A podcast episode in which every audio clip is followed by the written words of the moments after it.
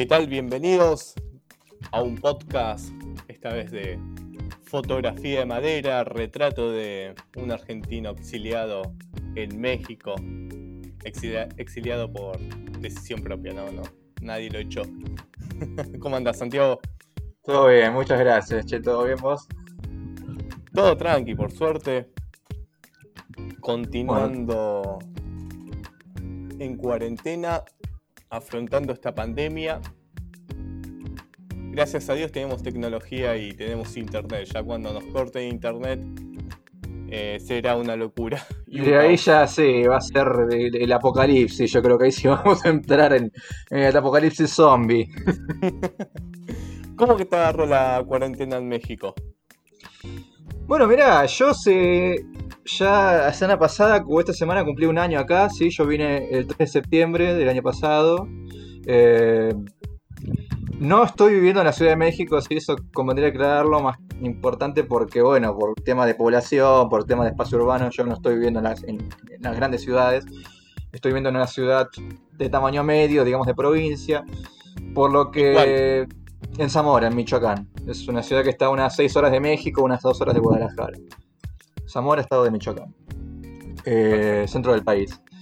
Entonces, digamos, acá no pegó tan duro, digamos, en principio. Eh, pero sí, obviamente íbamos a ser una ciudad, digamos, en crecimiento. Eh, ser una ciudad, aparte, como te digo, está ubicada en una ruta entre grandes ciudades. Y como que viene mucha gente también. Entonces, como que sí, a poco. Tardó más en, llegar, pero llegó. Em, y bueno, digamos, acá en México la situación fue bastante distinta a Argentina porque para empezar, eh, el gobierno no tomó, digamos, medidas de cuarentena. Sí, quiero decir con esto. Tenés casos como por ejemplo Perú, junto con Argentina o El Salvador, que sí, en cuanto hubo los primeros casos ya cuarentena obligatoria, todo el mundo adentro, no se puede salir. Eh, acá, por el contrario, fue como que prefirieron, digamos, no, se adoptó una estrategia centralizada, digamos, ¿no? que es un problema, de hecho, en otros aspectos también. Pero digamos, acá como que el gobierno nacional al principio eh, minimizó el problema, por así decirlo, decía que no había tantos casos, que se iban a seguir los protocolos especificados por la OMS para el nivel de contagio que había en ese momento, y no ordenó una, clausura de negocios, ni de establecimientos, ni de bares, ni, de espectáculos. Eh, después sí, digamos como que sí se pusieron un poco más las pilas con eso. Pero digamos que en ningún momento, repito, no hubo una estrategia central, digamos, no hubo una estrategia coordinada a nivel nacional de bajar directamente desde la, capital, sino que se prefirió que cada estado, cada provincia, cada municipio adoptara la estrategia que le considerara mejor, siempre y cuando esto, si lo recalcaron, no limitara las libertades civiles. Eh, esto obedecía, bueno, fundamentalmente a que hay acá tenemos un 56% de trabajo informal, o sea, más de la mitad de la población económicamente activa está trabajando en negro, por así decirlo, ¿no? O trabaja en puestos callejeros. Entonces, obviamente, por ese lado, esa gente, digamos, la idea del gobierno era no perjudicar a esta gente, porque hay gente que gana, digamos, come con lo que gana del día. Entonces, ese era el argumento principal, digamos. Eh, pero al mismo tiempo, bueno, sí, o sea, provocó eso, o sea, que, los que quizás el retardo en la en, la toma de ese tipo de medidas no terminó provocando así que aumentara los contagios exponencialmente. Digamos, ya ahora, por ejemplo, donde estoy yo en Zamora, sí hubo, eh, por ejemplo, en el municipio, eh, clausura, por ejemplo, de unos varios establecimientos. De hecho, mi mujer estuvo guardada en mi acá en casa durante un mes y medio, dos meses. Claro. Eh, y ahora se, hace unas hace cosa un mes volvió, digamos, pero también están viendo como hay un repunte de casos en, esta ciudad, que es la tercera ciudad del estado, por cierto. Quiero decir, somos una ciudad importante dentro del estado. Eh, el gobernador también ya está evaluando que se cierre de nuevo, digamos, los, lugares, tipo bares y qué sé yo bares o establecimientos así de guarderías, etcétera, negocios, porque también hubo una puja ahí. Mm. Esto eh, arrancó como acá en Argentina, que fue el 20 de marzo. O ya se. Eh, más o menos creo que. En el sentido oficial, ¿no? De. Sí. Em, creo que más o menos sí por esa fecha, calcularle que fines de marzo ahora empezó, el, creo que el 27 de marzo, algo así fue que empezó oficialmente la, cuarentena. Pero repito, no fue una cuarentena como tal, digamos, nunca fue una cuarentena obligatoria, digamos, simplemente eran como recomendaciones de que la gente se guarde, de que no se, no se aglomeren, digamos, claro, o sea, nunca hubo una cosa, por así decirlo, policial, ¿no? Para decirlo de manera más cruda más difícil por el hecho de que Estados Unidos tampoco tomó medidas tempranas.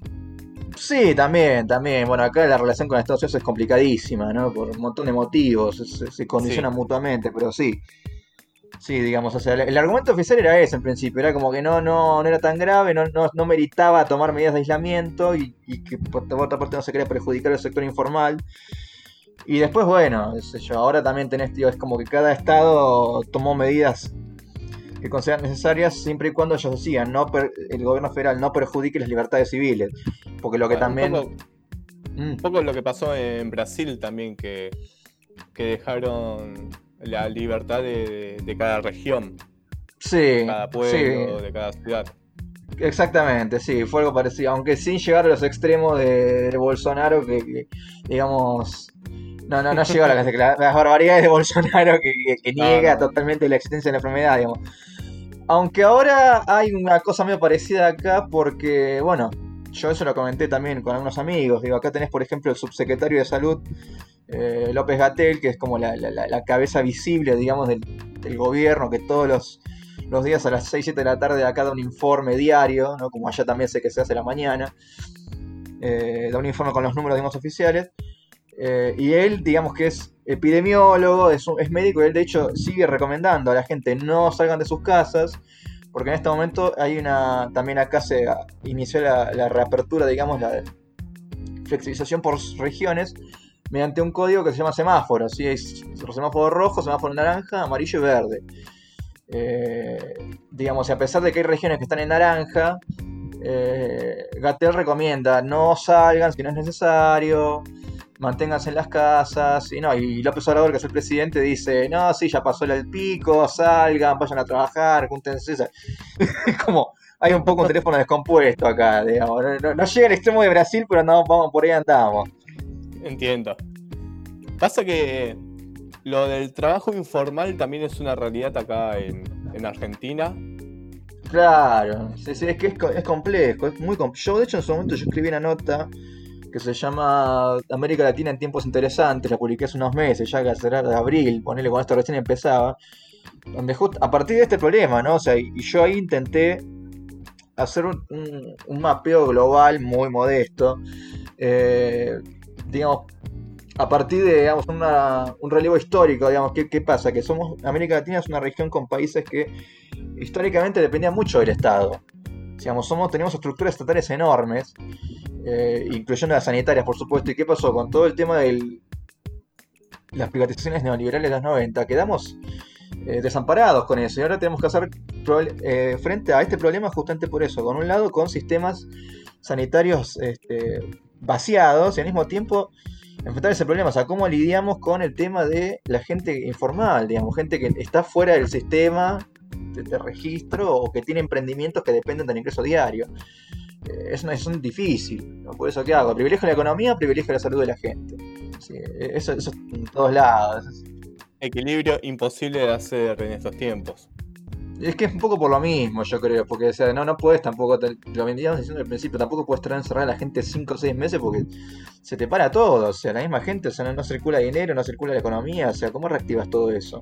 Es muy difícil mantener una población entera encerrada o sea, bueno, en el caso de China, no sé, lo, hicieron porque tienen otros sistemas, otra cultura. Pero en el occidente es muy difícil. ¿Cómo, cómo, cómo fue en el barrio? ¿Cómo lo sentiste ahí en el. esta, esta cuarentena ahí en el barrio? ¿Se, se, se respetó? Mira, eh, nosotros estamos viviendo en un barrio, acá los barrios se llaman colonias, se tienen muchos nombres, se usa barrio, se usa colonia, se usa fraccionamiento, yo estoy acá en un fraccionamiento, que son este, es una casita, así viste, casas chiquitas baratas que construye una empresa, digamos, son casas todas tipo duplex, ¿no? Que, todas iguales y se venden por unidades. Eh, estamos en un fraccionamiento que está fuera de la ciudad, por lo, digamos, eh, entonces es como muy tranquilo. Y muchas casas están abandonadas o, o viene gente y se va, entonces no veo mucho movimiento por acá. Eh, te puedo decir a nivel comunitario, tal vez en ciudad, sí, yo he visto que en el centro, las veces que hemos ido al centro muy esporádicamente yo, porque sabes que yo soy paciente de riesgo, yo tenía, tengo tema de pulmonar, ¿no? entonces medio como que no, me tenía muy guardado, pero digamos, este... Las veces que fuimos al centro, obviamente con, con tapaboca, con barbijo, eh, sobre, sí, en el centro se notó mucha, mucha aglomeración, sobre todo en el centro de, la ciudad, digamos, centro-centro de la ciudad. Igual, yo digo centro, pero es la ciudad. Pero ya ahora estoy hablando del, centro de la ciudad como tal, digo, la plaza, que es donde más vamos, digamos, que está la, municipalidad, digamos, mercados, etc. Entonces ahí lo, lo, que es la plaza, sí, hay muchísima gente, sobre todo, por ejemplo, los sábados, un sábado he visto que gente amontonada, a pesar de que está acordonada la plaza, ¿sí? la plaza sí está acordonada. Claro, pero lo que es la, por así decirlo, la recoba, por así decirlo, la, los, las galerías que están alrededor de la plaza, ahí obviamente la gente circula por ahí. Entonces, nada, o sea, mucha circulación de gente, muy amontonada, muchas familias. Este, pasó en mayo, que acá el Día de la Madre fue en mayo, acá el Día de la Madre en mayo, y una pizzería había sacado una promoción de descuento también la gente amontonada en la puerta de la pizzería, para haciendo fila. Es como, loco, ¿qué les pasa? O sea, no, no, no, no, no dimensionan, no, no. Digamos, no, no, no hay mucha conciencia, yo creo que en ese sentido creo que es como allá. Al principio tal vez sí hubo eh, más preocupación, digamos, la gente se guardaba más, pero bueno, de a poco se fueron relajando. Ahora, igual este, por ejemplo, el municipio sacó una ordenanza que si no tenés tapabocas no te subes al bondi. Es así, acá dicen camiones, pero yo te traduzco. o sea, viene el bondi, te, son chiquititos, pero te llega el bondi la parada, te, te ven sin cubreboca, chao. Arranque y te quedaste ahí. No te dejan pasar, lo mismo que varios negocios. Eso, eso, eso siempre se respetó, digamos. Habrá negocios en el centro que, por favor, una, una persona por familia y sí o sí con, con tapaboca, digamos. ¿no? Eso siempre se, se respetó no en todos los locales, digamos, ¿no? Pero digamos, en la mayoría sí, más que los del centro. O algunos te atienden directamente desde afuera. Te ponen un cordón, ¿no? Y vos te, te atiendes de la vereda. Que no entre nadie. Entiendo. Eh, claro, bueno, más, más o menos como acá. Sí, sabes sí. que me, se me colgaba una pregunta. ¿Cómo te trata el, el, tema del clima ya? Saliste de Tigre, que es eh, un humedal enorme. Un humedal, sí. Eh, para nosotros los alérgicos y que tenemos problemas respiratorios, lo peor. Pero sí. allá como te trata el clima, veo que acá Zamora de Hidalgo está rodeada de, de volcanes. Son cerros, no, no, sí, hay, hay un volcán, sí, son cerros, no, volcanes no ah. hay por acá, por suerte. Hay uno en, Bien. en Panangaricutín, creo que se llama, te lo digo, me pude decir de corrido, Panangaricutín, eh, que es una es un pueblo que está acá en Michoacán, que estamos al sur que acá, porque viste que nosotros estamos acá en la punta noroeste, digamos. Sí. Entonces no sé a cuántos kilómetros está, pero está un poquito más por el sur, que es el tío, es un volcán que es el Panangaricutín. Que sí. había un pueblo al lado que se llamaba igual, creo. Eh, que bueno, pasó medio como lo que pasó allá con el lago Pecuén Viste, bueno, solamente acá no fue un lago, fue volcán. Agarró el volcán en onda Pompeya, entró en erupción y chavo, la mierda el pueblo. Por suerte, eh, la gente, digamos, se alcanzó a irse. No, no, claro. hubo pérdidas. O sea, la gente ya vio que estaba humeando más de, de lo habitual y vamos, levanten todo y vámonos porque esto se viene. Y nada, y está ahí. Al día de hoy el, el, pueblo ese quedó sepultado por el magma, por, ahora está petrificado obviamente. Eh, pero es una atracción turística, es muy linda. De hecho, se ven todavía, la, lo único que quedó creo que en pie la, la torre de la iglesia. Y se puede ver la, la, la ruina de la iglesia. Claro, es muy interesante ver el mapa porque son. Eh, no es una formación geológica como, como hay acá en, en Argentina, que son como de, de repente eh, son cerros que salen en punta. Lo que pasa es que México, o sea, bueno, Argentina tenés la zona serrana de Córdoba, lo que es el centro, por ahí, digamos, ¿no? Que yo lo, lo relaciono un poco por ahí, más la única serra que yo vivo. Viajaste más que yo, claro. supongo que lo ubicas mejor. Pero sí, lo que pasa es que México no tiene lo que es. No, no, no, tiene una, una, una, planicie como allá. Digamos. México está recorrido por dos grandes cadenas de montañosas que se llaman la, la cadena de la Sierra Madre y la Sierra Madre Oriental. Son las Sí. dos grandes este, formaciones rocosas, digamos, que te recorren el país de norte a sur. Y al sur, si te fijas, es un poco más, ahí sí, ahí, esto llega hasta Oaxaca, ponerle más para el sur, lo que es Veracruz, bueno, Veracruz es más largo, pero todo lo que es el sur, Oaxaca, Chiapas, Tabasco, y el famoso Quintana Roo, que es donde está Cancún y Playa del Carmen, ahí ya es más planicie, es más caribe, es más selva. Claro, es lo más No, ahí- pampa que, que hay. Sí, y ni siquiera pampa porque, digo, porque es una vegetación abundantísima y ahí hay comunidades indígenas, digamos, es muy. mucho más, más misiones, ponerle más que la pampa. Pero sí, lo que es el centro del norte del país sí es toda la, toda esta cadena de la Sierra Madre, ¿no? que, que recorre y por lo mismo también es un país muy sísmico. Eh, acá creo que estamos a unos. Déjame que creo que son 2000 metros de altura, algo así. O sea, es bastante. Es considerando bastante. con, con Tigre. Sí. 1500 metros, 1000 1580 metros. Acá tengo la, la- el dato, Entonces, según Google. calculo Mm. que, que ese clima seco te, te sentó mejor. Sí, yo creo que sí, un poco mejor, por lo menos no. Digamos, igual a ver, clima seco está ahí, porque también acá ahora en, ver- en verano es la estación de lluvia y es muy húmedo. Ah, Pero sí, pero sí, sí, la verdad está, está- está bueno, la verdad que sí, aire- más aparte acá, como te digo. eh, al estar en una zona, no estoy en la ciudad grande, Ciudad de México, por ejemplo, que está más alto todavía, creo que en México, Ciudad de México son 2.500 metros, es una locura. sí, sí, sí. Eh, pero aparte Ciudad de México tiene, creo que lo sabes, ya hace muchos años un tema de contaminación terrible, ¿no? por la aglomeración, por muchas cosas, ¿va? aglomeración urbana, aglomeración de, de Eh. industrias, porque tiene una cultura del automóvil muy arraigada, tipo se ponen en el auto hasta para ir a comprar pan en la esquina, entonces hay muchísimo, muchísima combustión, muchísima emisión de gas, entonces un, por la altura y que está en una zona, ahí sí, rodeada de, hay dos volcanes, sí. entonces es como que ahí sí, el aire se... Hay días en que... El smog. Sí, est- está en la cantidad que no podés salir. O sea, le llaman este, contingencia ambiental o ambiente... No me acuerdo de alerta ambiental, no me acuerdo cómo... En este momento el nombre, pero no... Sí, o sea, hay días que la gente se tiene que guardar porque no puede salir. Porque el aire es tan Uh. contaminado que se puede respirar. O sea, a ese extremo llegan, ¿eh? Digo, por suerte... Sí, sí, pero por suerte acá no, no tenemos eso. No, no, no, Eh, llega. En el satélite se ve bien claro. Sí, porque, tío, aparte, tío, yo, de hecho, el fraccionamiento, este, este fraccionamiento está sobre la ladera de un cerro, ¿sí? O sea, Sí.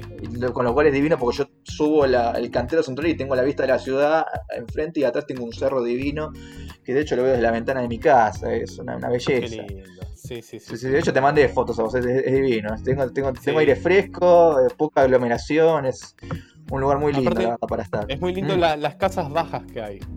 Sí, también. Sí, sí, no, casi no hay edificios acá. ¿eh? Hay algunos edificios hasta vez en el centro de hoteles, ponele, pero no, no, no hay torres de rascacielos. No, eso. Sí, sí. Claro, hay una torre departamental enorme.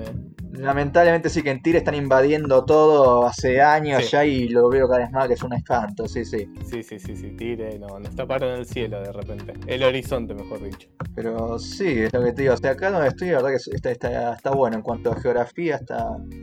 Es por eso, digamos. El clima sí, creo que es. Ya te digo, seco, poner con estación húmeda. Pero el resto del año sí, está lindo. Verdad que se puede respirar el aire. ¿Cómo fue recibida esta noticia de, de Argentina y México aliados en, en el hecho de que van a hacer la vacuna, que van a la van a empaquetar, la van a... A distribuir. Mira, eh, a mí personalmente me encantó. O sea, de hecho, yo eh, compartí en mi, en mi muro el Twitter de, de Alberto que me dijo, dijo, ojalá que en un futuro argentinos y mexicanos caminemos juntos en el camino del desarrollo. Sí, es, es- puede ser retórica barata, pero a mí me, me- me- me gustó mucho porque, quiero decir, las relaciones Argentina con México no son muy abundantes, digamos. Sí hubo en una época, fue más, más que un, un intercambio cultural, digamos, ¿no? Eh, Sí, decir, eso, eh, eh, políticamente es, es casi nula, pero culturalmente es muy bien recibida. Hay, mucha, hay muchos argentinos en México y artistas mexicanos muy bien recibidos acá en, en Argentina. Sí, sí. María Félix grabó una película en Tandil. Este, no me acuerdo cómo se llama en este momento. Era la, Pasión Desnuda, algo así. También estoy confundiendo con otra película, ¿no? Pero en la época del cine de oro, ¿no? Años 30, 40, 50, ¿no? En la época de eh, Miguel Alemán acá y Perón allá, ¿no? Que fuera, que coinciden, digamos. fue- México y Argentina eran los dos grandes polos de producción cinematográfica latinoamericana. Y hubo muchos contactos, digo, había argentinos, argentinos que venían a trabajar acá. eh, Hugo del Carril, por ejemplo, eh, Libertad Lamarque, por supuesto, ¿no? que es la más famosa, que se vino, hizo todo su... medio se exilió acá, eh, digo, María Félix, que fue a hacer la única película que hizo en Argentina, muy buena película, por cierto, la vista muy buena. Digo, había diálogos, ¿no? O sea, había como un tráfico de directores, de guionistas, de actores, de escritores también, ¿no? O sea, el Fondo de Cultura Económica, que este quiero decir este que, también tiene su sucursal allá. Había como un, tráfico muy, muy interesante que bueno, después con, el tiempo se, fue perdiendo un poco, ¿no? Por lo que ya sabemos. Eh, y sí es cierto que políticamente, bueno, no, hay pocos y lamentables episodios, ¿no? el exilio de Cámpora, que lo tuvieron guardado en la Embajada de México durante 3-4 años enfermo de cáncer, la, Operación México, que fue un intento de raptar acá un, no creo ser un, un militante montonero o alguien, un dirigente montonero que querían secuestrar y que bueno, se descubrió por suerte y provocó todo un incidente diplomático porque se habían metido de, contrabando. Eh, lo cual es muy, quiero decir, es muy curioso eso, y a pesar de ser dos de las principales potencias regionales, no hay mucho contacto político. No hay colaboración, tal vez bueno, porque Argentina tiene una posición históricamente antiestadounidense y México todo lo digamos, no todo lo contrario, pero durante mucho tiempo, digamos. Sí, al estar tan próximo. Y sí, te, te, te determina todo. Yo, esto es un tema larguísimo acá que no puedo comentar acá, pero Alain Rouquier es un tipo que. un politólogo francés que es excelente. Como hace un, tiene un libro que se llama México, un estado norteamericano donde comenta un poquito mejor que yo, aparte porque él fue embajador en México, estuvo en Argentina también, es un tipo que sabe mucho de ambos países y bueno, él ahí comenta, ¿no? Este, la relación de México Estados Unidos a partir del año 94, ¿no? Con el Tratado de Libre Comercio. En fin, pero quiero decir, este, si bien no, México no, es que se alineó incondicionalmente con Estados Unidos siempre, eh, obviamente te digo, es su principal eh, socio comercial, digamos, ¿no? no puede tener esa posición tan hostil como tiene Argentina. Entonces, tal vez por eso, yo creo que, que fue que las relaciones quizás en ese lado no, no, no prosperaron, pero sí me parece, celebro, me, parece excelente que ese, acercamiento y que ojalá continúe ¿no? en, el futuro. Es un paso más. Eh, es un paso más, Y acá te digo, así a nivel sociedad, cultural, digo, de Argentina mucho, mucho no, no, no tienen en cuenta. O sea, sí hacen chistes, ¿no? Típicos de que somos agrandados, somos Messi, el che boludo, ¿no? O sea, el getito con la mano, ese tipo de cosas sí son más con el cliché, ¿no? Pero así, digamos, a nivel de interiorizarse, no, no, no hay mucho interés. Entonces no, no creo, o no sé, pero no creo que haya calado demasiado la, la noticia acá. Este, a mí, en mi caso particular, yo creo que sí, es excelente. ¿Y cómo, ya para ir cerrando el tema de, pandemia y cuarentena ya, ¿cómo, qué pasos sigue? ¿México? ¿Qué, qué horizontes ve? No sé, la verdad que qué perspectiva tienen. Es como que sí, este, digo, es como, hay mucha incertidumbre, yo creo, tío. Ahí es donde entra a jugar lo que, la, falta de una estrategia coordinada central, ¿no? Es como que cada uno está viendo por su lado, eh, como si se cierra o no, si se reabre o no. Por ejemplo, en Ciudad de México hay, a pesar de que está en el semáforo naranja, no, la gente sigue saliendo, como si fuera el semáforo en verde, y, si bien hay reprensiones de parte del gobierno federal de que, digamos, cierren locales, la, la jefa del gobierno de la ciudad se niega, a pesar de que es oficialista Digamos, acá no tenés como el caso de allá que es un jefe de gobierno opositor, no, no, acá la, la jefa de gobierno de México es del mismo partido que el presidente y sin embargo no, no, no quiere tomar medidas de restricción de volver a cerrar todo. Digo, así, teniendo en cuenta que es una ciudad enorme con no sé cuántos millones de habitantes, y decir, más de... Obviamente multiplica por 10 lo que es la ciudad de Buenos Aires, ¿no?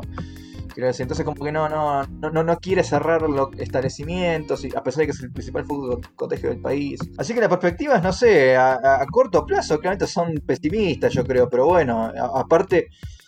Eh, lidiar todo esto con el tema de la inseguridad también, ¿no? Que es una cosa que a nivel vida cotidiana también afecta mucho, ¿no? El tema de los, narcos, de los cárteles está afectando muchísimo. Se disparó la tasa de inseguridad hace dos años. Guadalajara, por decirte una ciudad que era relativamente tranquila hace unos años, ahora se puso re fea. La misma Ciudad de México también. Es como que son muchos frentes abiertos. Entonces no sé cómo va a seguir. Es cuestión de, esperar. Eh, esperemos que no haya más muertos, que seguramente los va a haber igual, pero bueno. Y aguantar hasta que la vacuna se pueda distribuir a nivel comunitario.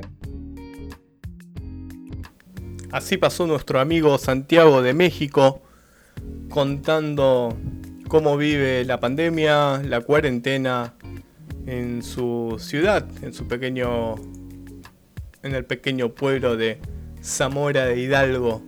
Bueno, capaz que no es tan pequeño, pero bueno, esto se hizo largo, así que dividimos el podcast en tres partes.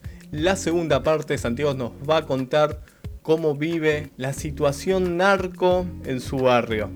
Y también una tercera entrega donde ya divagamos y hablamos sobre medios de comunicación, comunismo y peronismo. Así las tres juntas tiramos.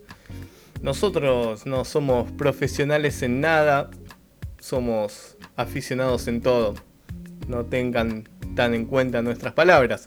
Pero sí es un gusto charlar con alguien que está, con un amigo que está a la distancia, a ver cómo es la realidad en esos pagos. Este es el podcast de fotografía de madera, esta vez dejamos la fotografía de lado, pero bueno, es un buen retrato de un argentino viviendo en México. Muchas gracias a todos. Casi, casi me olvido. Lo que se escucha de fondo, el loop, lo hizo mi gran amigo Cristian El Negri Bonelli. Gracias, Nick.